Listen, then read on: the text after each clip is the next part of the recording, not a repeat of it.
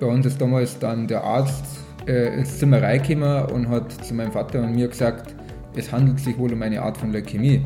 Ja, dann sitzt du da und sagst, ja, okay, er hätte jetzt auch Grippe sagen können, dann hättest du ein bisschen auskennt, jetzt hat er Leukämie gesagt. Das weißt du halt gerade gar nicht. Hörst bloß, ja, Krebs, das ist jetzt nicht so toll. Jetzt war ich mit eigentlich mit dieser hundsmiserablen Fitness immer noch im vorderen Drittel von der Mannschaft dabei. Und dann hast du nicht die Gedanken, dass dir jetzt schlecht geht, wenn du die anderen gesehen hast. Mhm. Ich habe einen tollen Job, ich habe eine tolle Freundin, äh, mit der ich letztlich unglaublich viele Sachen mache, mhm. weil uns unglaublich viel verbindet, vor allem eben die Berge, die Liebe zu den Bergen. Typisiert euch, macht äh, Organspende aus, schreibt es nach drauf, scheißegal, aber macht es. Weil wer es nicht macht, der hat noch nichts.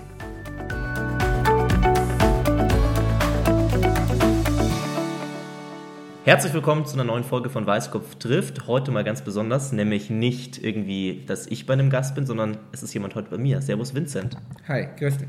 Du bist Vincent Kammerlohr und heute mal eine wirklich ganz besondere Folge, weil du eigentlich mit Politik erstmal gar nichts am Hut hast und du äh, ja, über ein ganz anderes Thema sprichst mit mir heute, nämlich das Thema Gesundheit. Du hast 2013 eine Leukämie-Diagnose bekommen, richtig? Ja, das ist korrekt. Und darüber wollen wir heute ein bisschen sprechen, wie das mit dir abging, was du jetzt für einen Werdegang genommen hast und dann schauen wir mal, was das vielleicht auch mit dem Landkreis, mit dem Gesundheitssystem oder der Politik am, ja, zu tun hat. Ja, ich bin immer für alle Fragen offen, bin äh, letztlich da, ähm, ja, wie soll ich sagen, äh, immer auf einem kommunikativen Weg, damit das Thema einfach in der Bevölkerung irgendwie mal präsent wird weil es immer nur ein totales Randthema einfach ist, äh, über das sowohl die Gesundheitspolitik als auch irgendwie die Menschen. Man sieht es erst dann, wenn man wirklich betroffen ist. Du bist jetzt 29, oder? Ich werde 29. Du wirst 29. Also damals warst du 22, ähm, als du die Diagnose bekommen hast. Was ist Leukämie? Was kann ich mir darunter vorstellen und wie war das damals für dich? Äh, Leukämie ist äh, in dem Sinne eine große Unbekannte für jeden. Also ich kann mir nicht vorstellen, dass sich jemand mit 40, wenn er nicht gerade irgendwo im Gesundheitswesen drin ist, so massiv mit Leukämie beschäftigt, dass er sofort weiß, was, was man hat. Also bei uns ist damals dann der Arzt, schlussendlich der das dann das erste Mal ausgesprochen hat, äh, ins Zimmer reingekommen und hat zu meinem Vater und mir gesagt, es handelt sich wohl um eine Art von Leukämie. Ja, dann sitzt du da und sagst, ja, okay, er hätte jetzt auch Grippe sagen können, dann hättest du ein bisschen auskennt, jetzt hat er Leukämie gesagt das weißt halt gerade gar nicht. Erst bloß, ja, Krebs, das ist jetzt nicht so toll. Ähm, Vor allem wahrscheinlich auch ungewohnt, oder? Mit 22 zu hören, dass man eine Form von Krebs hat. Ja, man letztlich, dadurch, dass man es überhaupt nicht weiß, was das ist. Also, natürlich ist das jetzt schon, man hat das so, ja, äh, Krebs kriegen bloß die, die halt schon lange in Rente haben, äh, bei denen macht alles schlapp. Das ist klar, dass die sowas kriegen. Klar, war irgendwie ungewohnt, aber man hat es nicht einordnen können. Die, keine Ahnung, wir haben damals, also auch der Papa nicht, und letztlich nur meine Mama, weil die halt äh, Arzthelferin gelernt hat, die hat das schon einordnen können, aber halt mit dem Wissensstand von vor 20 Jahren. Mhm. Und also das hat sowohl bei mir als auch bei, bei alle Beteiligten, ob das jetzt dann Freundin, Bruder, Schwester, also Schwester habe ich ja keine. ja, gut, ja, genau, die äh, Bruder, die nicht vorhandene Schwester, äh, Eltern, äh, das hat schon gedauert, bis man das so so einordnen können, dass man gewusst hat, auf was man sich da jetzt letztlich einlassen muss. Mhm. Und letztlich hat man es trotzdem natürlich völlig falsch eingeordnet. Wie war dann quasi so, was dir klar geworden ist, was du eigentlich hast und wie du damit umgehst? Wie waren da so die ersten Erkenntnisse oder Schritte? Ähm, erstaunlich emotionslos. Ähm, weil es, äh, es hat letztlich keinen Ausweg gegeben man hat ja, man hat ja gewusst, das, das geht jetzt nicht einfach so weg, das ist jetzt Grippe, dann nimmt man, keine Ahnung, eine Woche lang Antibiotika und dann, und dann gehen wir wieder in die Arbeit. Es war irgendwie klar, dass das Punkt 1, dass es länger dauert, dass wir nicht wissen, wie lange es dauert. Ähm, ich glaube aber, dass uns, doch, ich glaube, dass uns alle glauben, dass uns das nicht aufhalten wird. Mhm. Das schon. Obwohl man letztlich keine Ahnung hat, wie die Behandlung ausschaut. Wir haben keine Ahnung gehabt, was ich für Medikamente nehmen muss, wie lange ich in dem Krankenhaus habe, ob ich in dem Krankenhaus bleibe, äh, welche Ärzte das wir kriegen, was das ganze Ding im Endeffekt dann mit mir macht, körperlich, geistig, keine Ahnung. Äh, man hört ja dann die wildesten Sachen. Ähm, aber wir waren uns eigentlich immer sicher, dass das, dass das machbar ist. Mhm. Fangen wir mal ganz vorne an. Wie hast du überhaupt gemerkt, dass du irgendwie nicht ganz fit bist, dass du krank bist und bist dann zum Hausarzt gegangen? Wie war das denn ganz am Anfang? Nee, ich sage jetzt mal, mein Vorteil ist ja, äh, dass ich davor, ich sage jetzt mal, körperlich äh, am, am, am Maximum gearbeitet habe, was man so als, so als normal so macht. Also Fußball dreimal in der Woche, dann noch als Jugendtrainer nur mit dreimal in der Woche, also sechsmal in der Woche Sport, dann als, als gelernter Zimmerer Handwerk jeden Tag acht bis zehn Stunden auf dem Dach, äh, auf der Baustelle rumarbeiten, letztlich schwere körperliche Belastungen eigentlich in dem Sinne. Ähm, und dann, dann schlägt sich sowas natürlich viel massiver durch, wenn man, wenn man auf einmal keine, keine Kraft mehr hat, wenn man, wenn man, wenn man keine Physis mehr hat, wenn, wenn, man, wenn, man, wenn man bei jedem Kleinsten irgendwie eine Zerrung kriegt oder was weiß ich was, als bei einem, der natürlich jetzt, keine Ahnung, in der Bank arbeitet äh, mhm. und, und am Laptop sitzt. Der merkt das natürlich später. Nichtsdestotrotz haben wir es trotzdem nicht gemerkt. Also rückblickend sagt der Doktor, dass das mit Sicherheit auch schon über halbes Jahr vorher feststellbar gewesen wäre. Also wenn man, also man die Diagnose war im März 13 und er sagt jetzt, wenn du irgendwann vor Weihnachten zum Doktor gegangen warst und der hat der Blut abgenommen und der hat das angeschaut, dann hat er gesagt, Junge, wir müssen was machen, weil da passt irgendwas nicht. Und dann hätten wir das auch rausgefunden. Mhm. Aber wer denkt mit 22 an Krebs? Richtig, kein Schwein. Man kommst aus dem Urlaub, kommst nicht wirklich in die Vorbereitung, nein, es läuft nicht. Man, wir haben im Jahr davor aufgestiegen und wir haben letztlich nur verloren. Ähm, also im Fußball jetzt halt. Ja, ja. Also, wir haben im Fußball aufgestiegen im Jahr davor, waren Top-Mannschaft, haben aber dann natürlich eine Klasse weiter oben bist du nicht mehr die gute Mannschaft. Mhm. Es, sind, es sind gute Spieler gegangen. Dann haben wir letztlich immer, immer hinten Druck gewesen und letztlich, es waren alle schlecht. Die Trainingsmoral war schlecht, es sind wenig kleines Training gegangen. Und jetzt war ich mit eigentlich mit dieser hundsmiserablen Fitness immer noch im vorderen Drittel von der Mannschaft dabei. Und dann hast du nicht die Gedanken, dass dir jetzt schlecht geht, wenn du die anderen gesehen hast. Mhm. hast du, das Problem hast du nicht gesehen. Ja. Und mal in der Arbeit hat es jetzt nicht so arg durchdruckt. Ähm, also du bist ein Kämpfer, du hast gesagt, jetzt packe ich das an und hast das eigentlich ja, erstmal gar nicht so gesehen. Das, das, das, das, das, hat keiner, also, also man, letztlich der Vater hat ja dann in der Zeit ja, letztlich, weil wir ja gut waren, haben wir auch viel und oft zugeschaut und jeder hat sich immer gedacht, was ist mit der Mannschaft los? Der, der Einzelspieler ist da nicht aufgefallen. Im Training ist mit den Kleinen ist das dann sowieso nicht so, dass du da irgendwie die körperlichen Höchstleistungen bringen musst. Aber ähm, na, überhaupt nirgendwo. Und dann bist du irgendwann einfach zu deinem normalen Hausarzt gegangen, nein, oder? Nein, bin ich überhaupt nicht. Ähm, ich habe zwischen Weihnachten und den, und, also zwischen die Feiertage, habe ich in die Schultergelenke mhm. äh, brutale Schmerzen gehabt. Das nicht mehr bewegen können, das, das Gelenk und alles, keine Ahnung was.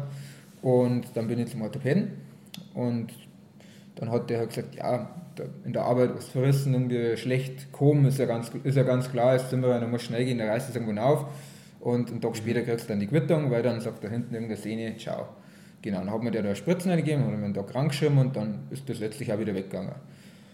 Und dann waren wir beim Skifahren und auch da war es dann so, dass ich irgendwie im, im Kniergelenk so massive Schmerzen gehabt, dass ich eigentlich nicht Skifahren können. Mhm.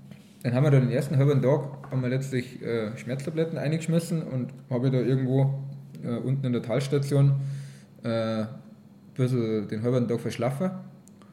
Die nächsten zwei drei Tage ist dann auch wieder gegangen, weil das ist dann halt nein, nicht belastet und ist wieder weggegangen. Und dann haben wir aber eben Anfang März habe ich auf einmal diese Probleme in der Hüften gekriegt.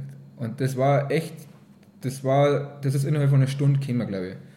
Weil wir waren am Nachmittag, waren wir noch mit der ganzen Familie beim Radeln und Inlineskaten. Es, es war relativ warmer, warmer Winter und hat es da schon in der Hüfte gezogen und zwickt und so. Und dann haben wir halt noch zum Essen gegangen. Und beim Einigen war es schon so leicht Zupfer, so ja, hm, äh, noch ein Wärmepflaster drauf da. Und dann wäre der Aufstieg Zwei, drei Stunden später. Das ist mhm. nicht gegangen. Ich habe Ich habe meine Hüften in keinem Gelenk bewegen können. Es war unerklärlich, wo das jetzt herkommen hat. Dann bin ich am nächsten Tag halt beim äh, Chef angerufen und sage, du, kann ich gehen? Ich fahre jetzt zum Doktor. Dann habe ich mich in Freising zum äh, Wagen reingehockt, ne, Notfallsprechstunde, habe mir einfach reingeguckt und gesagt, ich warte, ich warte, bis ich dran komme. Ähm, und dann hat der halt auch letztlich wieder erstmal gesagt, jetzt werden wir mal beobachten. Also es war der Orthopäde wieder. Das war der gleiche Orthopäde. Ähm, der hat dann auch gesagt, ja, kann ja auch sein, dass du irgendwie in der Hüften was verhummerst oder vom Sport ein bisschen überbelastet, kommt immer mal vor. Sagt, das ist jetzt äh, nichts, was ältere Leute haben, kommt bei alle vor. Und ja, er gibt mir jetzt, äh, verschreibt mir jetzt Schmerztabletten und jetzt schaust du mal zwei Tage. Und wenn es nicht besser wird, kommst du wieder, wir können auch gleich für drei Tage einen Termin ausmachen äh, und dann muss man halt reinschauen. Letztlich handhabe wie bei jeder anderen klassischen Sportverletzung. Wenn nicht besser wird, dann schauen wir rein. Genau, und es ist de facto überhaupt nicht besser geworden. Es man, ich glaube, es ist gleichbleibend gewesen, aber es hat einfach massiv weh. Das, das war nicht, das war nur in der Bewegung. Also, wenn ich gestanden bin, hat es nicht weh, wenn ich geguckt bin, hat es nicht weh. Es war nur, wenn ich, wenn ich das Hüftgelenk bewegt habe. Dann hat es da drin massiv weh. Und dann hat auch der Wagner gesagt, dann schauen wir rein. Dann hat der, letztlich, ich weiß nicht, wie er es gemacht hat, aber er hat innerhalb von zwei Tagen äh, ein MRT geschafft in Freising. Dann haben wir das MRT gemacht und dann hat der Radiologe bei der, bei der Erstbewertung halt schon gesehen, dass zum einen die Hüftköpfe äh, massiv, teils massive Nekrose aufgewiesen haben, also da war der ganze Knochen abgestorben, mhm. weil er aus welchem Grund auch immer nicht mehr mit Sauerstoff versorgt worden ist. Und das andere war, dass das ganze Gelenk massiv mit, mit, mit Flüssigkeit voll war. Und das war letztlich das, was den Schmerz so ausgelöst hat. Wenn natürlich in einem Gelenk, in dem Flüssigkeit drin ist, das kannst du nicht mehr bewegen, das, das reibt und scheuert an, äh, bei, bei, jeder, bei jedem Mikrometer. Und dann hat er auch noch festgestellt, dass im ganzen Leistenbereich flächendeckend Lymphknoten drin waren, die größer eine Meter waren. Also das, das waren richtige kleine Murmeln. Und die hat man dann auch richtig spüren können. Also die, die waren, das waren richtige Hauterhebungen. Ja. Und selbst die haben wir nicht aufgefallen. Und wir wissen letztlich ja alle nicht, äh, wann die gewachsen haben, ob die da über Nacht gewachsen haben oder ob die schon vorher da waren äh, oder wie lange die braucht haben. Weil einmal bei einer Freundin war das jetzt nicht aufgefallen, weil man, man sieht ja dann doch immer noch im Duschen beim Umziehen und sonst wo äh, einmal mehr Haut wie andere Leute. Aber uns war da nichts aufgefallen. Dann hat er noch gefragt, ja, ob ich da unten nichts tasten habe ich und sage, ja, das ist irgendwie wie so ein Minenfeld. Ähm, letztlich äh, hat er damit seine Bewertung aber abgeschlossen und gesagt, äh, er hat jetzt grundsätzlich empfehlen, Blut abzunehmen und das Boot zum Schauen lassen, genauer. Und habe mich mit der Aussage wieder zum Orthopäden geschickt. Und der Wagner war in dem Moment ähm, in dem Sinne so extrem kompetent, dass er sofort feststellt, dass es nicht seine Baustelle ist. Er hat gesagt, das ist nie im Leben irgendwas Orthopädisches, das ist kein physikalischer Schaden, das ist irgendwo tiefer drin und da ist, da ist er kein Fachmann nicht und da kann, er, da kann er nichts machen und das war blöd, wenn er da weiter diagnostizieren darf. Also war der Gedanke, ja gut, sowieso erstmal zum Hausarzt Blut abnehmen und dann haben wir auf den Trip gekommen, dass mein Papa hat, weiß ich nicht, drei, vier, fünf Jahre vorher Rheuma gehabt und war eben da beim, beim Facharzt in Bogenhausen oben. Dann hat er den angegriffen und der hat ihm dann aber gesagt, sagt, bis, bis bei ihm ein Termin frei wird, können, können Monate vergehen. Also, wenn es Rheuma ist, Jungs, fahrt in die Ambulanz eine, die müssen euch nehmen. Vor allem, wenn der Bub nicht gehen kann, dann ist es sowieso, äh, dann, dann weisen euch die auch nicht ab, dann kriegt er sowieso ein Zimmer. Ja. Und wenn es äh, im Blut schon Richtung Rheuma deutet, dann kommt er auch zu mir rauf. Genau, dann haben wir ähm, Tag drauf äh, letztlich sofort der Bogenhausen aufgefahren Papa arbeitet in Eching, da haben wir dann aufgefahren und gesagt, ja, wenn du was weißt, dann kannst du rühren, dann kann ich ihn auffahren und dann können wir das mit dem Doktor besprechen. Dann haben die in der Ambulanz Upload abgenommen, ähm, hätten wir dann letztlich auch, weil wir ja den Gedanken gehabt haben, in die Rheumatologie hochgebracht. Bis ich oben war, haben die allerdings das Blutbettel schon gehabt und haben uns dann sofort nach Schwabing überwiesen. War dann auch lustig, weil die gesagt haben, ja, ähm, wie ich da bin. Ja, bin hergefahren worden. Ja, wie ich umgekommen. Sag ich, ja, der Papa kommt mir halt dann, der kommt halt dann nicht nach vor dem Jahr, dann holen, dann holen sie mir ein Taxi. Also es hat dann schon schnell gehen müssen. Papa ist dann trotzdem gleich wieder gekommen, weil er, man, ich in Schwabing, mhm. bist du gleich. Habe mich umgefahren und in Schwabing haben wir dann irgendwie, weiß nicht, so einen halben Tag dahin gewartet mit Anmeldung und bis ein Zimmer bezogen ist und bis dann einmal irgendwie ein Arzt Zeit hat, das dauert ja alles hin und her und bis der die ganzen Unterlagen dann äh, von mir gesichtet und ein bisschen, äh, sag jetzt mal, eingeordnet haben. Ähm, und dann ist irgendwann diese Ärztin, ich weiß nicht mehr, wie sie heißt, sie war super nett, äh, in der Tür gestanden und hat letztlich zu mir meinem Vater gesagt, dass es sich wohl um eine Art von Leukämie handelt. Sie wissen noch nicht genau welche, ähm, aber das Blutbild deutet massiv äh, auf eine Erkrankung im onkologischen Bereich. Und dann bist du dann dort eben auf die entsprechende äh, Station dann auch gekommen? Ja, letztlich bin ich sofort auf der Station gewesen, weil die in Bogenhausen ja schon gewusst haben, was das ist. In welche Richtung es geht, ja. Also man, ich glaube, die haben das gewusst, also die haben nicht gewusst, in welche Richtung das, sondern die haben gewusst, dass das eine Leukämie ist, weil das Blutbild so eindeutig war. Mhm. Es war ja dann relativ schnell klar, dass du einen äh, Spender brauchst, nehme ich an, ähm, der dir quasi dann das Leben rettet.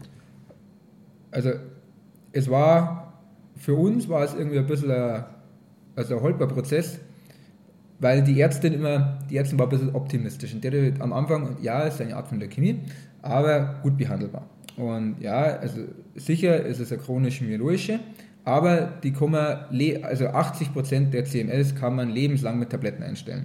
Gut, äh, tiefere Analyse, meistens Knochenmark gegangen. Es ist eine atypische Leukämie, die kann man nicht lebenslang mit Tabletten behandeln. Also wir brauchen definitiv eine Spende. Dann haben meine Brüder äh, beide erst einmal getestet worden, ob ein Familienspender in Frage kommen hat. Weil das von der Genetik her die höchste Wahrscheinlichkeit auf den Treffer dann ist, oder? Die Chance beim Bruder ist mh, hm, 1 zu 4, weil du kriegst ja von, du hast ja die Möglichkeit, dass du Chromosom 1 oder 2 vom Vater kriegst ja. und 1 und 2 von der Mama. Also du hast vier verschiedene Genome und daraus kriegst du ja zwei.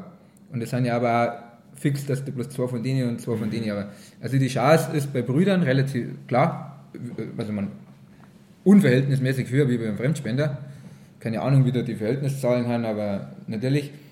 Trotzdem, der ältere Bruder, der ist eigentlich bloß 20 Monate älter wie, das heißt, wir haben, wir haben gleich groß, wir haben gleich schwer, wir haben gleich alt. Wir haben eigentlich wie Zwillinge, wir haben in dem Sinne perfekt. Mhm. Nur der hat nicht passt. Äh, dann ist der zweite Bruder getestet worden, der ist halt aber acht Jahre jünger wie ich. Und man, also ich war 22, das heißt, der war halt gerade noch. Äh, 22. 14, ja. Ja, genau, der war 14. Und halt auch letztlich ähm, ein junger 14-Jähriger. Der, der, ist im, der, der ist im Oktober geboren, das heißt, der ist gerade 14 geworden. Und der, ist, der war zu dem Zeitpunkt, der, ist da, der hat da noch keinen Wachstumsschub gehabt, der war klar, der war dünn, da an dem war wenig Droh und der hätte tatsächlich gepasst. Und der Hausmann, der Dr. Hausmann, der mich dann letztlich da transplantiert hat und da der Oberarzt und der Chefarzt war, ähm, der hat letztlich mit dem Ergebnis noch nicht gesehen und er wollte ihn dann sehen und dann hat er halt aber sofort gesagt, ähm, nee, dem nimmt er keinen, keinen Milliliter Blut ab, weil das einfach für den, für den Burm selber viel zu gefährlich ist, dass er da selber dann äh, über, über diese Medikamente, die er nehmen muss, im Wachstum irgendwie äh, Probleme, Schwierigkeiten, Nachschäden kriegt. Man nimmt also quasi Medikamente, die das Blutplasma dann rausfiltern, dass man dann eben die Blutkörperchen wieder quasi dir dann Hätt, geben kann. Hätte man beim Valentin machen müssen, obwohl man es dann bei Kindern eigentlich nicht machen muss. Mhm. Weil 80% der Stammzellen spenden übers normale Blut ausgewaschen werden. Das ist eigentlich wie eine Dialyse. Das kennen die meisten, sage jetzt mal von ihren Großeltern. Bei Fei kommt es dann irgendwann, dass da Blutverdünner genommen werden müssen. Dann müssen die an Dialyse, weil das alles nur so funktioniert. Ähm, und letztlich ist das bei einer Stammzellenspende das Gleiche.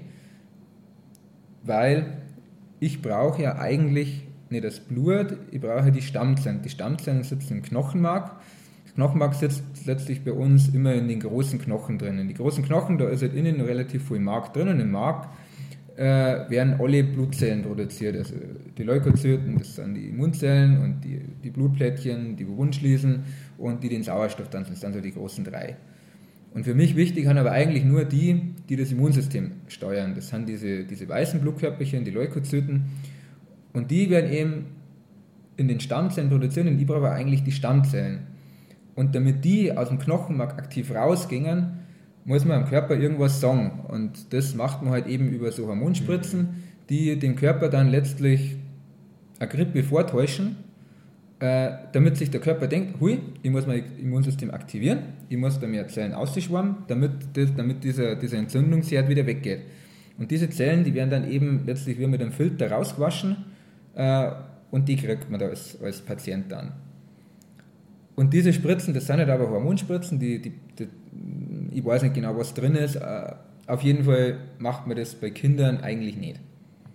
Zumindest nur im äußersten, glaub, nein, ich glaube, man macht es nicht. Ich glaube, man macht es einfach nicht, das, das, geht nicht. Also es war relativ schnell klar, dass du quasi jemand anderen brauchst. Ähm, und das, das war, also der ganze Prozess, also für uns unglaublich kompliziert und, und lang und es war eben nervig, weil die halt immer wieder daherkamen und gesagt hat, ja, und das geht jetzt doch nicht, das geht jetzt doch nicht. Aber letztlich, glaube ich, hat es keine anderthalb Wochen oder keine 14 Tage gedauert, bis, man, bis klar war, dass wir definitiv irgendeinen anderen brauchen scheißegal, ob das jetzt Mann, Frau, sonst was ist, äh, aber wir brauchen irgendwen anders. Jetzt gibt es ja eine weltweite Datenbank, wo man sich eben typisieren lassen kann und dann da drin ist, aber da hat dann erstmal niemand gepasst. Ähm, Oder hatte dir gleich jemanden passenden für dich eine Alternative? Es, es war ein bisschen, wir haben relativ schnell eigentlich einen. Das äh, wissen jetzt gar nicht so viel, wie schnell das gegangen ist, weil mhm. wir haben Ende April haben wir die Stiftung zum Knochenmark ist da vom Arzt beauftragt worden, mit, letztlich mit meiner Genomanalyse durchs Netz zu gehen äh, und die Datenbank äh, dahingehend zu filtern. Und wir haben eigentlich Mitte Mai, glaube ich, schon zwei gehabt. Mhm. Und wir haben Mitte Mai tatsächlich auch schon den gehabt, der es am Ende geworden ist. Ja. Ihr habt aber trotzdem noch eine ganz große Typisierungsaktion hier im Landkreis gemacht, wo, glaube ich, über 3000 Leute mitgemacht haben, oder? 3000. Oder 400, ja. irgendwie sowas, knapp 3500. Ähm, ja, weil mein Vater ist letztlich dann an dem Tag, wo es geheißen hat, äh, dass der Sohn eine Art von Leukämie hat, heimgegangen und hat, glaube ich, die halbe Nacht am Computer geguckt äh, und hat Leukämie gegoogelt und zwar alles, was Leukämie betrifft und er hat das dann letztlich da alles rausgesogen ähm, und hat festgestellt, dass die meisten, die Leukämie haben, am Ende irgendeinen anderen brauchen. Weil äh, letztlich nicht jeder ist äh, mit Geschwistern gesegnet und dann geht es sowieso nicht. Und selbst wenn es Geschwister haben, ist die Wahrscheinlichkeit immer noch nicht so da, äh, dass es funktioniert. Und es ist einfach ein Großteil, der Fremdspende braucht, vor allem wenn das ältere Leute haben, weil es haben ja oft ältere Leute. Ähm, und dann hat er das schon, dann, hat, dann war der Gedanke bei ihm sofort da, dass wir eigentlich so viel Leid kennen, weil ewig lang schon in, in den diversesten Jugendmannschaften Trainer. Du lernst Leute kennen, der Papa äh, über zehn Jahre lang Jugendleiter. Du kommst auch vom Dorf, gell? Du bist aus dem nördlichen Landkreis, also das ist vielleicht nochmal, wo man viel enger nochmal zusammen verwurzelt ja, ist. Klargemeinde, du kennst jeden. Man, ich bin im Burschenverein dabei. Der Burschenverein ist die halbe die Feuerwehr, der Burschenverein ist der halbe die Fußballverein. Er besteht auch zudem aus zwei Fußballvereinen, weil die einen kommen von da, die anderen kommen von da. Also du hast auf dem Land immer, du hast ein Netzwerk, das, das kannst du in der Stadt, glaube ich, so gar nicht so aufbauen, weil du...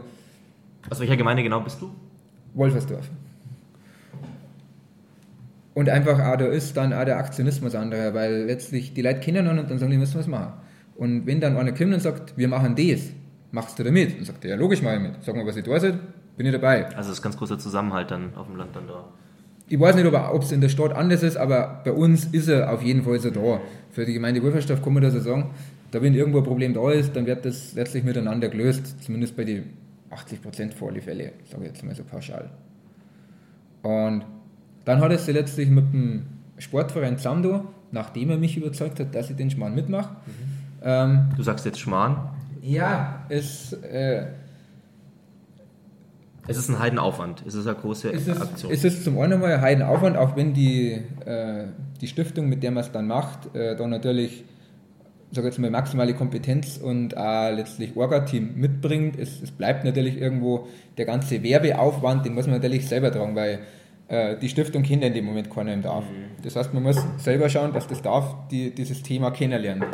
Und äh, dadurch, dass halt der Papa aber als Jugendleiter das mit dem Organisieren relativ gut kann, ähm, hat er es dann gemacht. Aber das Problem für mich war eigentlich eher, äh, wo ich in der Zeitung drin sei und äh, wo ich meine Nasen äh, auf jedem Plakat irgendwo sehen. Und mit dem habe ich ja relativ lang gehadert. Bei den Gedanken hat er mir auch schon gesagt, da war noch gar nicht klar, ob meine Brüder passen oder nicht.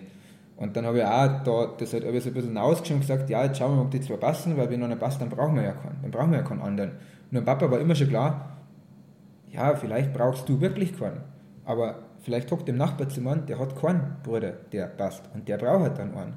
Und wir dann einen Haufen kennen, die vielleicht da hingehen dann und dann vielleicht für den passen dann. Vielleicht nicht für den, aber vielleicht für den, der in Großhadern liegt, oder vielleicht für den, der in Hamburg liegt. Oder für den, der in Kanada liegt. Das ist ja völlig egal. Aber er sagte mir dann einen Haufen kennen, da wo er glaubt, dass die da hingehen dann und dass die sagen dann, wir dann es machen. Wenn sie es wissen, dann, dass man das machen kann. Mhm. Und dann hat er mir letztlich irgendwann zu der Stiftung Aktion Knochenmarkspende Bayern, die sitzen in Gauting, ja, fast schon aus, aufgeschliffen und hat gesagt, du hörst dir das jetzt an, wenn du dann immer noch Nein sagst, dann hör da auf. Dann ist das, auch, dann ist das ausgerettet und dann machen wir da nicht weiter, weil letztlich du bist krank, nicht ich bin krank und du musst sagen, du kannst dir das neben der Krankheit zumuten oder nicht. Und dann hat man die das da oben halt, ich glaube, die hat keine 20 Minuten geredet und gesagt, ja, dann machen wir es halt. Weil die einfach, ja, die legt da ein paar Flyer, die verzeiht ein paar Geschichten von, von Chlorkindern, von, von, von Omas und dann, dann bin ich da einfach auch, man, ich bin auch seit 15 Jahren Fußballtrainer, ich mache viel für andere, ich bin dann da wahrscheinlich einfach zu sozial eingestellt. Das hört sich jetzt aber alles so kritisch an. Ja, nein, es ist halt einfach. Äh, du würdest es wieder machen und du stehst Ja, voll, ich bin mit. Also, das, das ist einfach diese, dieses Anfangs, bis man dann reinrutscht und wenn du dann einmal drin bist, dann, dann ist das wieder was völlig anderes. Man, die erste Viertelstunde im Fußballtraining ist immer die härteste, weil du, es ist kalt, du hast keine Lust nicht, es ist zart und irgendwann, dann bist du mal unten gelaufen und dann wirst du warm und dann denkst du, ja, so schlimm ist es eigentlich gar nicht. Eigentlich ist es ganz cool. Mhm. Und irgendwann, hm, sag ich jetzt mal, verstehst du also ein bisschen die Hintergründe dabei, du beschäftigst dich mehr mit dem Thema, du kommst ein bisschen rein, du siehst einfach, äh, was, was hängt alles dran, was kann man machen, was kann man erreichen.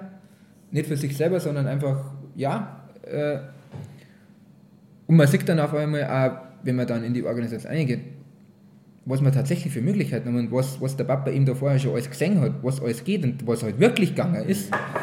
Weil es hat dann eine Veranstaltung gegeben, eine Infoveranstaltung. Und da haben die alle Jugendleiter, Vorstände von allen umliegenden Vereinen eingeladen. Und die haben da auf den Schlag im Sportverein in Heindelfing dann 70, 80 Vertreter von Vereinen da gehabt. Also keine Einzelpersonen, keine Privatpersonen, sondern die haben 80 Leute gehabt, die dann in der nächsten Sitzung, Spielersitzung, Gemeinderatssitzung, völlig egal, wieder zu 30, 40, 50, 60 Leute gegangen haben und gesagt haben, Jungs, in Wolferstorf, da passiert gerade was, da geht es auch nicht so gut, da machen wir mit. Und da machen wir zwar alle mit. Und damit haben wir 70 mal 50 Leute gehabt, die das schon gewusst haben. Die haben am Ende nicht unbedingt alle hingegangen, aber die haben das alle gewusst. Und die 50, die da wieder drin waren, die haben ja wieder zu Leid. Die haben dann wieder heimgegangen, haben auf der Couch geguckt, bei der Freundin, bei den Eltern, bei der Oma und haben gesagt, hey, ich war heute im Fußballtraining, ich war heute im Tennistraining, hey, ich war heute bei der Feuerwehr und haben sie es gesagt. Und das ist jetzt irgendwann Ende Juli, das holst du mal frei, da fahren wir auf alle Fälle hin.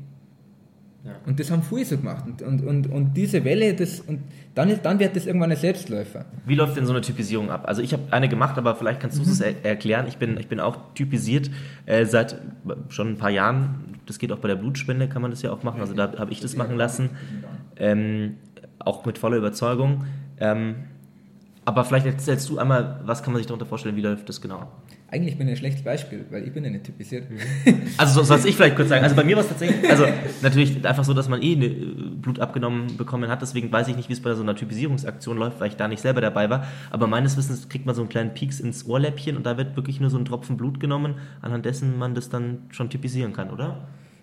Also so macht es meines Wissens die AKB. Es gibt auch noch das mit dem Stäbchen sein, also Spendereien. Die AKB macht mittlerweile auch beides. Mhm. Äh, aber die sicherste Methode ist übers Blut. Und bei einer Typisierungsaktion, die mit Blut arbeitet, Es gibt andere äh, Dateien, die arbeiten nur mit Stäbchen. Man, es geht schneller, es geht einfacher, die Hemmschwelle ist nicht so groß. Aber es ist manchmal ein bisschen unsicher, hat man mir mal erklärt. Ja, weil die Stäbchen nehmen halt das über, über die Schleimhaut auf. Also die Wangeninnenseite. Die Wangeninnenseite. Und wenn du vorher irgendwie was drungen hast, sei es egal, ob das jetzt Alkohol oder, oder irgendwelche Softdrinks haben, ist völlig egal. Es kann natürlich irgendwo da den, das verfälschen und vor allem es kann es ein bisschen bedecken, dass du einfach diese, diese DNA nicht so rausbringst mhm. und dass die einfach in der Schleimhaut dann nicht mehr so drin ist. Und im Blut ist es halt eine sichere Bank. Du nimmst das Blut ab und das, was drin ist, ist drin. Das kannst du nicht verfälschen. Du kannst vorher 4 Promille gesoffen haben das, die, sag jetzt mal, die DNA im Blut interessiert das nicht, wie dünn ja. das Blut am Ende ist. Ähm, bei einer Typisierung mit Blut werden dir 2 mm, Milliliter, 3, weiß nicht, 1,5. Also doch nicht übers Ohrläppchen, sondern es wird ein bisschen das, mehr abgenommen. Ja, die nehmen das dann schon, weil die müssen ja. das ja letztlich in einem Röhrchen verschließen mhm. ähm, und dann letztlich auch ähm, beziffern, weil, sag jetzt mal, Schritt 1 ist, du gehst hier und gib, nimmst dein, die nehmen deine Daten auf, Sie weisen deinen Daten letztlich eine Nummer zu und diese Nummer kommt auf das Röhrchen, wo dein Blut reinkommt. Ähm, und mit diesem Röhrchen, mit dieser Nummer, wird man am Ende dann in der Datei registriert. Wenn jetzt also irgendeine Datei in Neuseeland dich als Treffer kriegt, dann sieht die nicht, Tobias Weißkopf hat den gleichen DNA-Typ wie ich, sondern sie sagen nur, Nummer 18143X7 mhm. hat einen Treffer gelandet. Und dann wird geschaut, welche Datei diesen Treffer hochgeladen hat und dann werden die angeschrieben, wir brauchen den Spender mit der Nummer, die mir uns angezeigt worden ist. Mhm. Weil, weil diese Sequenz auf unsere gesuchte Sequenz passt. Und das heißt letztlich für euch nur, äh, die nehmen euch also ein kleines, sag jetzt mal so, kleiner fingergroßes äh, Röhrchen mit Blut ab, das halbert voll ist. Mhm. Äh, und das war's.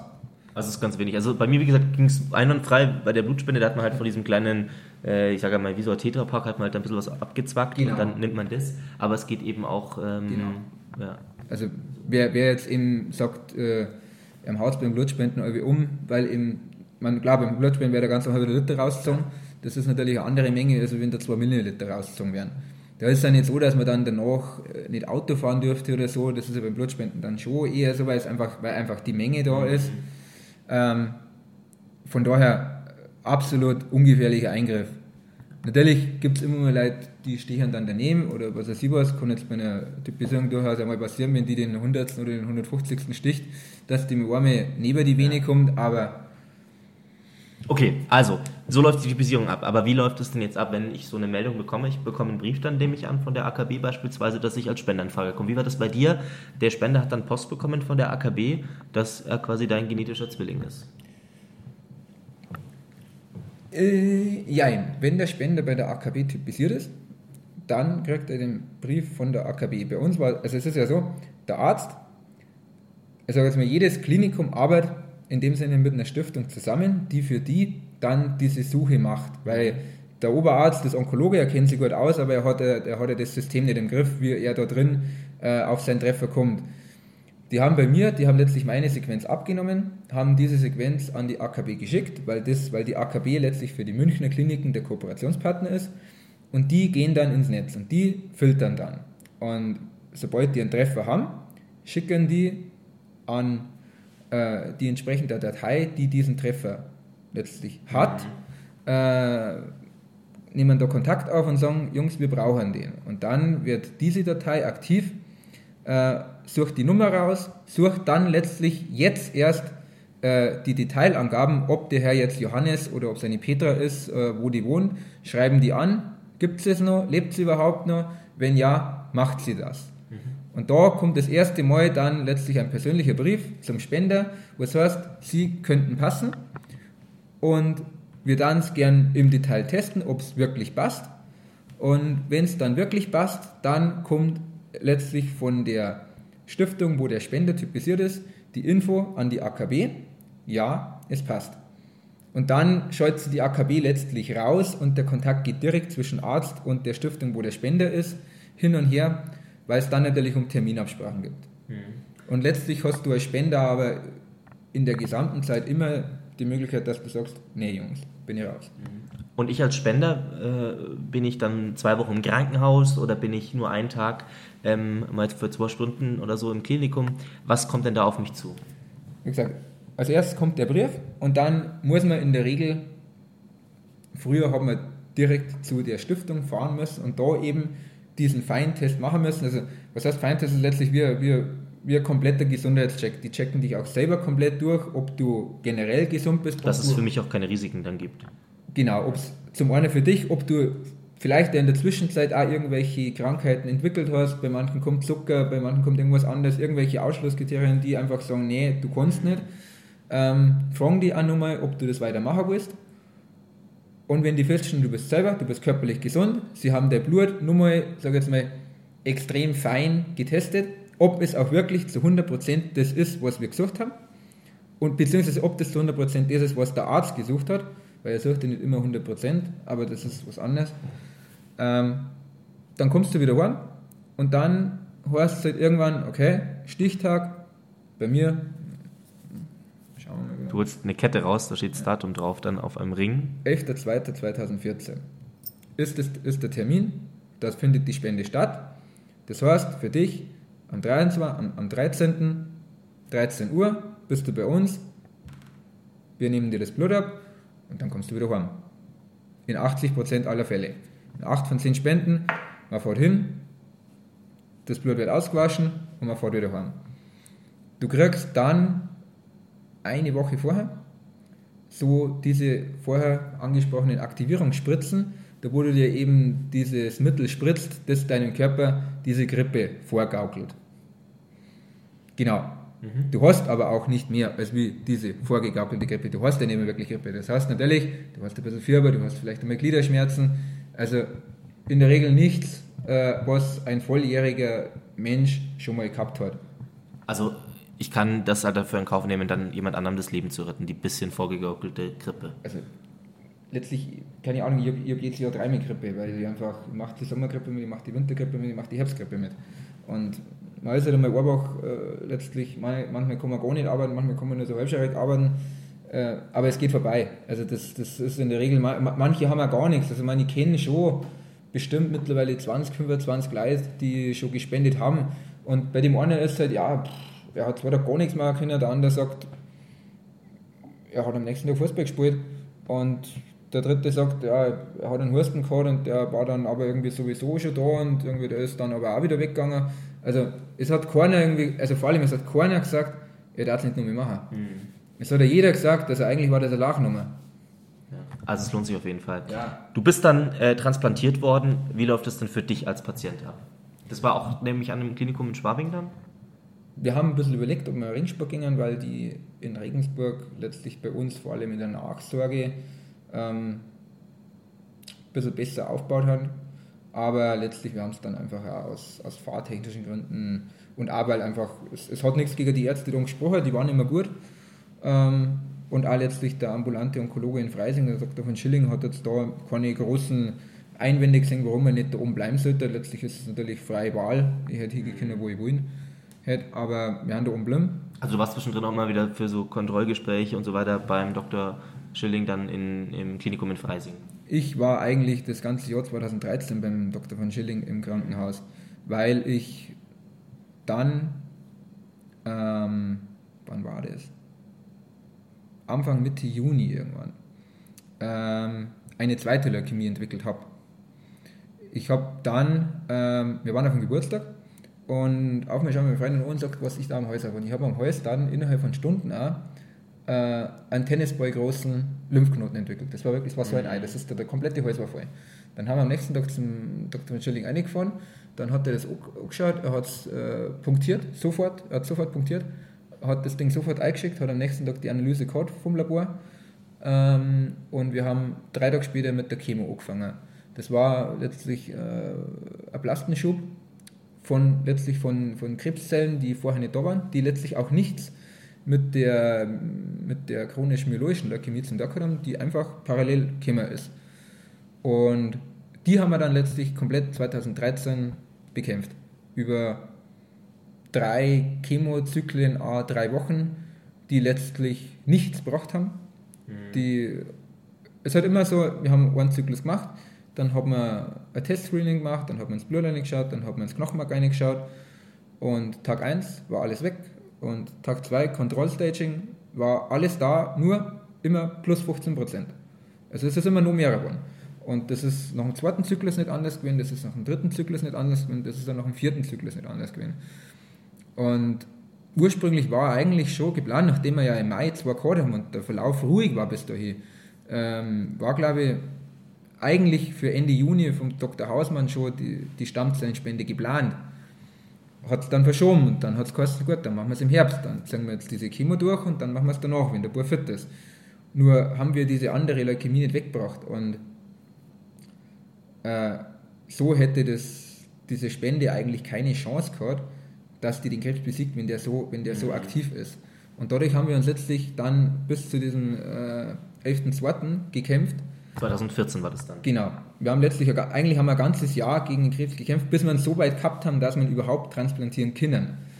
Ähm, weil es einfach immer der Stand war, dass Doktor, dass beide Ärzte, der Schilling und der Dr. Hausmann gesagt haben, in dem Zustand ist es völlig irrational, da ein Transplantant einzuschicken, weil es keine, weil es keine Chance hätte, weil, weil die Krebszellen letztlich viel stark waren. Nur hat der Hausmann hat irgendwann gesagt, ähm, wir können das Spur jetzt nur drei Jahre so spulen und dann können wir gar nicht mehr transplantieren, weil es, dann, dann geht es irgendwann nicht mehr. Äh, weil wenn der jedes Mal mehr wird, wenn er, wenn er wieder kommt, dann hat man irgendwann gar keine Chance mehr. Also haben sie irgendwann gesagt, sie haben dann einfach letztlich meine Vorbereitung nur mehr erhöht und haben gesagt, wir gehen jetzt Risiko, wir schießen das jetzt rein, wir schauen, dass jetzt, wir schauen uns einfach, dass wir uns ein so großes Fenster schaffen, bevor der wieder kommt, dass er nicht wieder kommen kann. Dass, dass wir dem letztlich der Spende jetzt so viel Zeitrahmen geben, mit allem, was wir haben, dass das die Zeit hat, dass es gut wächst. Und das hat letztlich funktioniert. Also bist du quasi seitdem oder kurz danach wieder ein kerngesunder junger Mann? Ja. Ski war es, gell? Ja. Nee, ähm, Erzähl, was war, wie ging es weiter quasi? Ich, ich, bin, ich bin am 11. transplantiert worden und man kommt zwei Wochen, 14 Tage ungefähr vorher ins Krankenhaus rein, ähm, wird dann vorbereitet. Vorbereitet heißt, ähm, man bekommt eine Chemo, ähm, die letztlich aber nicht mehr den Krebs als Ziel hat, sondern eigentlich tatsächlich das eigene Immunsystem als Ziel hat weil man muss schauen, dass das körpereigene Immunsystem eigentlich komplett weg ist, damit es das neue Immunsystem nicht bekämpfen kann. Weil in dem Moment, wo das neue Immunsystem reinkommt, ist es für den Körper erst einmal fremd.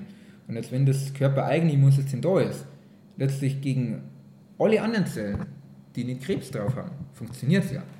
Das heißt, das hätte das rigoros tot gemacht. Mhm. Dadurch muss man das halt auch so lang unten halten, bis das, das, bis das neue Immunsystem so stark ist, dass das, dass das alte da letztlich nichts mehr machen kann. Dann verdrängt es das. Irg irg irgendwann sagt das Immunsystem, hey, im Knochenmark da habe ich Platz, das siedelt mir jetzt an, da wäre ich groß, da baue ich meine Zellen auf, die tue jetzt ins Blut ein, äh, jetzt versorge ich Leber damit, jetzt versorge ich das Herz damit, irgendwann, irgendwann ist das überall und irgendwann ist das so stark, dass das das alte verdrängt. Und das neue Immunsystem hat halt den Vorteil, es erkennt auch die Krebszellen, weil es erkennt alles, was fremd ist, weil es kennt den ganzen Körper. Und das ist halt dann eben so ein Wechselspur, wann, wann nimmt man eben diese, diese suppressiven Mittel weg, damit die, ja, die machen einen ziemlich fertig äh, und, und lasst letztlich das, das alte Immunsystem wieder raus äh, und sieht dann, ja, es funktioniert, das, das Neue bleibt, das Neue arbeitet, äh, es gibt keine Abstoßungsreaktion oder halt eben nur geringe. Ähm, und dann ist es halt im besten Fall passiert. Nur konnte es halt offiziell vier bis sechs Wochen dauern. Mhm. Und es hat nach Arztbericht bei mir fünf Monate dauert. Also deutlich länger als. Ja, fünfmal so lang. Und ja. vor allem mit, mit Nebenwirkungen, da ich bin zwei Monate, eineinhalb Monate lang mit um die 40 Grad Fieber Mhm. So halb komatös, einfach nur im Bett gelegen und habe nichts gemacht, obwohl Zellen da waren. Aber einfach die Nebenwirkungen äh, so krass waren, dass einfach überhaupt nichts gegangen ist. Ich habe 70 minus 40, 30 Kilo abgenommen äh, und entsprechend bin ich raus. Also bin im Rollstuhl raus, äh, bin dann irgendwie teilweise auf Kruckern hin und wieder mal ein bisschen umeinander gegangen. Aber das, also eigentlich war ich ein toter Mensch. Mhm. Die, die haben letztlich eine halbe Leiche aus dem Krankenhaus rauslassen am Ende. Ja. Wie lange hat es gedauert, bis du gesagt hast, du bist wieder fit? Bin ich das heute? Ja, doch, heute bin ich Heute bist du es. Heute, heute, heute bin ich. Irgendwann muss man sagen, man ist gesund. Hast du noch manchmal Nebenwirkungen, Nachwirkungen, auch heute noch? Ja, ich habe immer, also ich habe Schäden, die bleiben, Schäden, die gingen immer weg. Ähm, das sind alles Sachen, mit denen man leben kann. Ich war 2014 im September dann auf einer ersten Reha im Schwarzwald. Die ist speziell für junge Menschen, mhm. äh, die nur äh, blutbildende äh, Erkrankungen im blutbildenden System haben. Ähm, kleine Gruppen geht fast nur um Sport, vier Wochen lang eigentlich nur Sport und vor allem red drüber, red nicht drüber, die Betreuung ist da top. Und mit der ersten Reha war schon mal gut, weil man irgendwie überhaupt mal wieder ja, bisschen was gegangen ist, man hat ein bisschen Sport gemacht, man, hat, man, hat, man ist überall so ein bisschen hingeführt worden. Die haben nicht gesagt, du musst heute sofort äh, und jetzt die ersten fünf Kilometer und dann die nächsten zehn Kilometer. Nein, mal so angeschaut worden und gesagt, mit dir schauen wir einfach, dass wir in vier Wochen fünf Zentimeter weiterkommen. Und wenn du da hingekommen bist, dann haben wir glücklich. Mhm. Und da, ja, man ist, man ist wieder halt einfach so, man wird so ein bisschen ins Leben zurück, ja, zurückgeholt. Und die sagen, so, schaust du mal an und dann gibt es diese Baustellen, an denen kann man dann daheim auch weiterarbeiten. Und wir haben uns dann daheim mit meinem Papa im Fitnessstudio angemeldet, der hat mich da dann stückweise weiter betreut, auch letztlich in der Physiotherapie und in der Ergotherapie ähm, und letztlich auch in der ambulanten Onkologie beim Dr. von Schilling damals dann noch. Also es ist wichtig, dass es die Station auch hier im Landkreis äh, weiterhin auch gibt, oder? Äh, da ich ja aktuell nicht hingehen kann, äh, weil der Dr. von Schilling seine äh, Zusatzlizenz nicht verlängert bekommen hat, ja. Ähm, ich fahre aktuell nach Moorburgen aus. Also Meinburg kann von mir aus 30 Kilometer momentan. Also deswegen, also deswegen habe ich gesagt, am Anfang ist es wird irgendwo doch ein politischerer Podcast, weil das ein super wichtiges Thema ist. Ja, also man letztlich aktuelle Arbeit äh, im Westen von Freising und ich wohne im Osten von Freising, das heißt, die vor durch Freising. Also du, du, arbeitest in Granzberg, wohnst in Moosburg, bist aus Wolfersdorf, also Landkreis Burg genau, schlechthin. Eigentlich, genau, also es ist egal, wo ich fahre, ich fahre fast immer durch Freising durch und äh, Schilling, äh, Punkt 1, er ist wahrscheinlich einer von den kompetentesten Ärzten, die ich jemals kennengelernt habe. Und zum anderen, er wohnt vor der Haustür. Und ich kann aber nicht hingehen, weil mhm. ich bin Kassenpatient. Und äh, Dr. von Schilling kann, darf leider mittlerweile nur noch äh, Privatpatienten, als ambulante Patienten nicht mehr. Man, klar, wenn ich jetzt wieder richtig krank wäre und ich gehe auf Station, dann bin ich auch bei ihm, aber das ist jetzt nicht so das, was ich so anstrebe. Ja, ja, freilich. Ja. Nein, also letztlich, äh, wir haben da auch 2015, wie das rausgekommen ist, dass diese Zulassung äh, ausläuft, haben wir da hart dafür kämpft, dass es weiter peuten darf. Es hat leider nicht funktioniert. Er hat ein bisschen einen Aufschub gekriegt, aber letztlich hat es nichts gebracht. Ja, und jetzt bin ich aktuell bin ich in, in, in Mainburg. Man, es spricht auch nichts gegen den Arzt. Was halt dagegen spricht, ist einfach, dass er so völlig äh, woanders ist. Es ist einfach immer Aufwand, dass man überlegt, wann kann ich zum hinfahren, weil letztlich das, das ist eine reine Ambulanz, der hat halt seine festen Öffnungszeiten, die unglaublich arbeitnehmerfreundlich sind, weil der halt einfach oft schon um 16 Uhr zumacht und dann bist du halt als normaler Arbeiter, wenn du von 7 bis 17 Uhr arbeitest, halt einfach, ja, es ist schwierig, du musst dann mit Dingen, du musst früher gehen, du musst die Stunden woanders einarbeiten. Also für mich war, war Dr. von Schilling da perfekt. Wir waren am Anfang auch kurzzeitig in Erding, was letztlich genauso schlimm war, weil es ist ja komplett die andere Ecken dann. Mhm. Ähm, na, es, ich verstehe es bis heute nicht, wie, wie, wie, wie das da gehen können, weil da, da hat sich irgendein anderer Arzt irgendwie sagen, dass man auf auf nur so halblegale Art reindruckt. Ähm, Schau mal, vielleicht mal auf die, auf die positiven Erfolge wieder. Das ist ein Punkt, wo ich absolut bei dir bin. Wann konntest du das erste Mal wieder auf dem Fußballfeld stehen? Puh, das hat dauert. Ich bin letztlich 2015 nochmal in Reha gegangen und 2016 nochmal in Reha gegangen und 2017 auch nochmal in Reha gegangen. Ähm, und ich habe blöderweise, also was heißt blöderweise, ich habe letztlich relativ früh, 2014 im Herbst, äh, eine Abstoßungsreaktion vom Immunsystem gehabt. Und das hat meine, meine Nervenbahnen im Hals angegriffen, war mhm. unglaublich mieser Herpesschmerz. Ähm, und da danach, unmittelbar danach, hat er äh, letztlich meine, meine Bindehaut angegriffen hat. Die, die Bindehaut, die, wo letztlich Muskeln umschließt, die Sehnen umschließt, die Bänder umschließt, hat alles steif gemacht. Das heißt, ich habe mein Fußgelenk nicht mehr bewegen können, ich habe meinen mein, mein Ellenbogen nicht mehr bewegen können, ich habe meine Finger nicht mehr bewegen können. Äh, das heißt, Fußball keine Chance. Ich habe hab nicht einmal laufen können. Ähm, und das war dann letztlich das, das vorherrschende Thema der nächsten vier Rehas und äh, der wöchentlichen Physiotherapie. Wir haben, wir haben, da, wir haben da gedehnt, äh, jahrelang, und es ist letztlich, wann bin ich das erste Mal wieder gelaufen? Äh, letztes Jahr?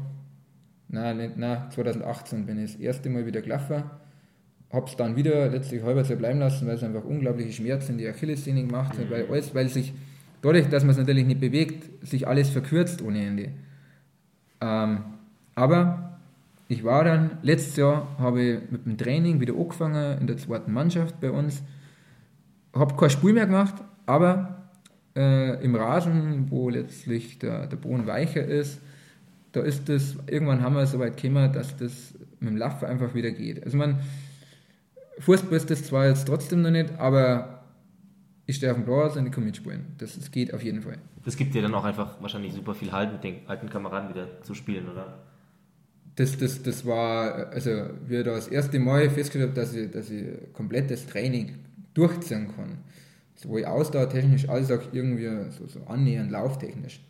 Äh, das, das, das war weit. Das, das war erstmal. Also mhm. das, das muss man schon ganz klar sagen. Ja, Wahnsinn. Jetzt machst du einen Beruf Zimmerer, das ist ja wahrscheinlich auch was sehr, sehr körperbelastendes. Wie läuft das ab? Du hast schon mal erzählt, dass du da jetzt so einen Weg gefunden hast, wie das ganz gut funktioniert. Was machst du gerade in deinem Beruf? Ähm, dadurch, dass diese ganze Bewegungseinschränkung ja relativ zeitnah gekommen ist, da wo es noch gar nicht so zum Denken war, dass man überhaupt wieder in den Beruf eingeht, ähm, der hat dieses, dieses Fasshandwerk dann eigentlich erst einmal komplett zugemacht weil, weil alle Ärzte, die das gesehen haben, gesagt, der kann auf kein Dach nicht aufgehen. Der, also man, ich habe ja kein, kein Gleichgewichtssinn in dem Sinne dann mehr gehabt, weil, weil unten die Füße das ja nicht machen. Ähm, und dann war klar, ich muss irgendwas anderes machen.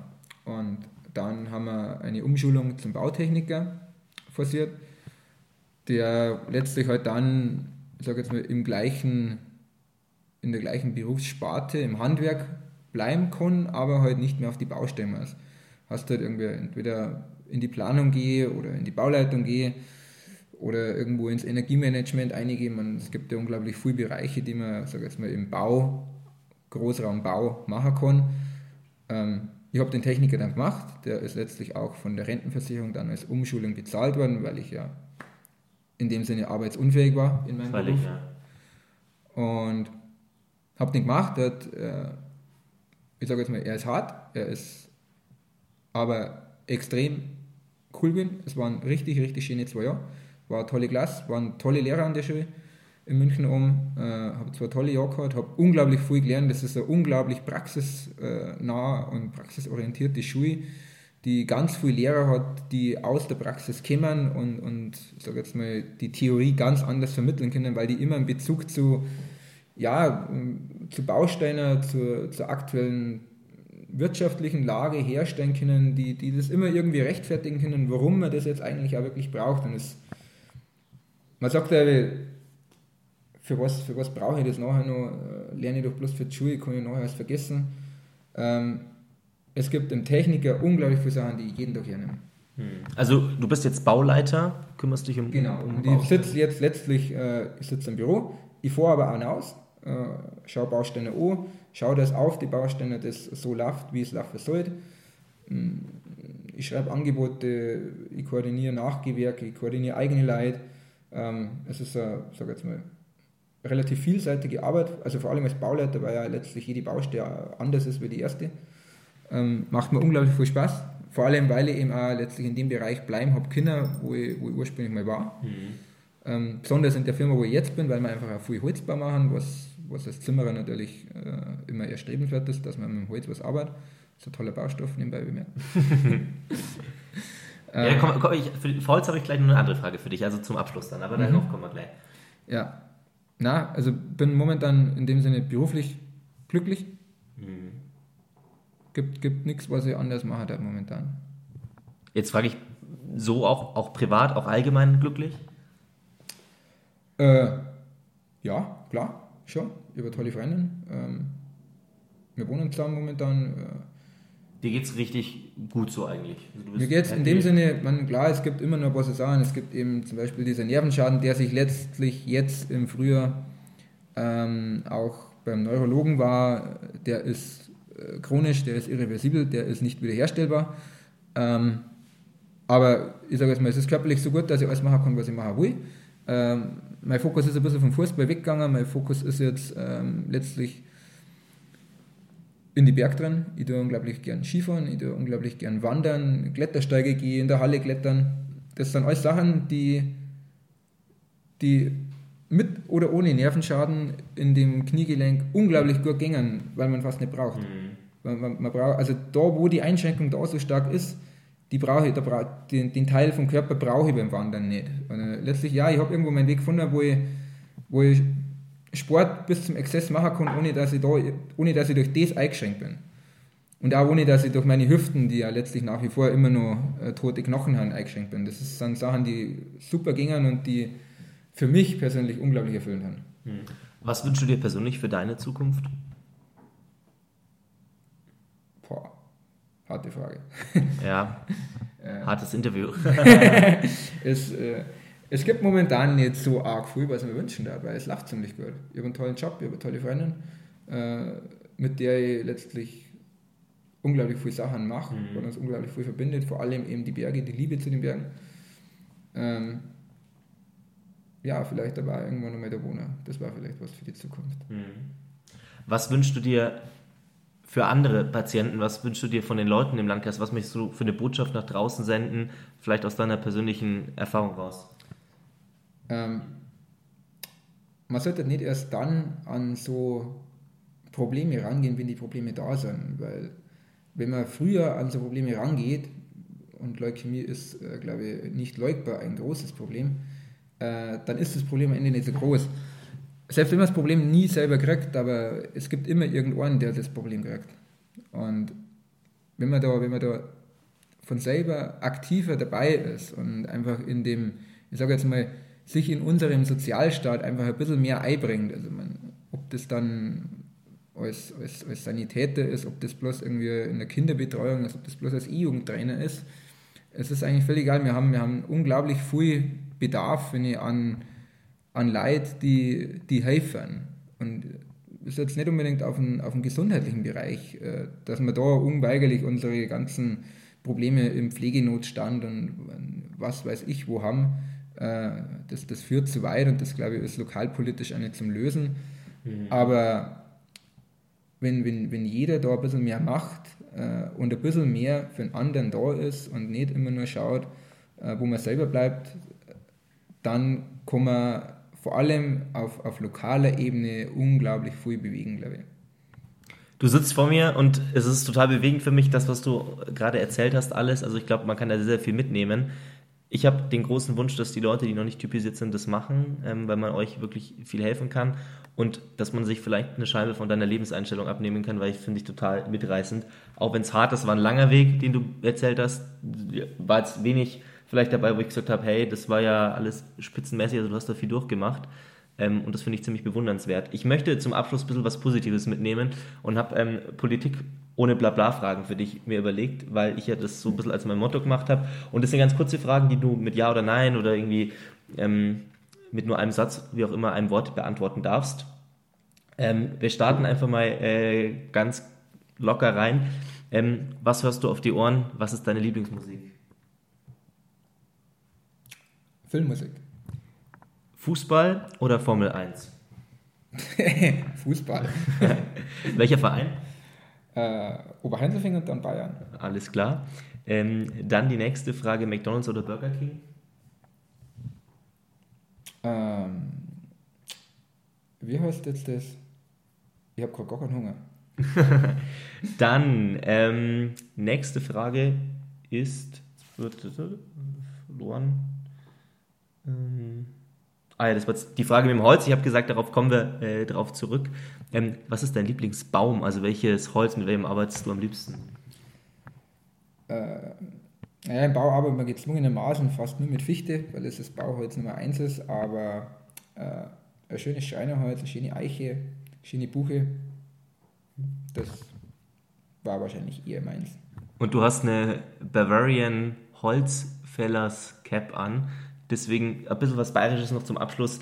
Helles oder Weißbier? Weißbier. Alles klar. Dann Vincent, vielen Dank, hat großen Spaß mit dir gemacht. Die letzten Worte gehören dir vom Podcast. Was magst du noch loswerden? Äh, wir bleiben im Thema. Typisiert euch. Typisiert euch, macht äh, eine Organspende aus, schreibt es nach drauf, scheißegal, aber macht es. Weil wer es nicht macht, der hat noch nichts.